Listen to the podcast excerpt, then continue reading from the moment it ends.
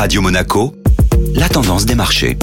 La tendance des marchés de ce mercredi avec euh, Société Générale Private Banking. Aurélie Lombardo, bonjour Aurélie. Bonjour Eric. La saison de publication des sociétés touche à sa fin aux États-Unis. En effet, 468 entreprises de l'indice de référence américain SP 500 ont annoncé leurs résultats du quatrième trimestre 2020. 80% d'entre elles ont dépassé les estimations des analystes en termes de bénéfices par action. Les secteurs de la technologie et de la finance sont ceux qui ont le plus battu les estimations du consensus. La publication ce début de semaine du spécialiste américain américain des solutions de visioconférence Zoom Vidéo en est un bon exemple. Le groupe a plus que dépassé les prévisions des analystes pour son quatrième trimestre fiscal. Le bénéfice par action s'est établi à 1,22 dollars contre un consensus à 79 centimes. Zoom Vidéo a affiché un chiffre d'affaires de 882 millions de dollars, soit une croissance trimestrielle de près de 370%. La société continue de surfer la vague du télétravail dans ce contexte de pandémie mondiale. Merci Aurélie.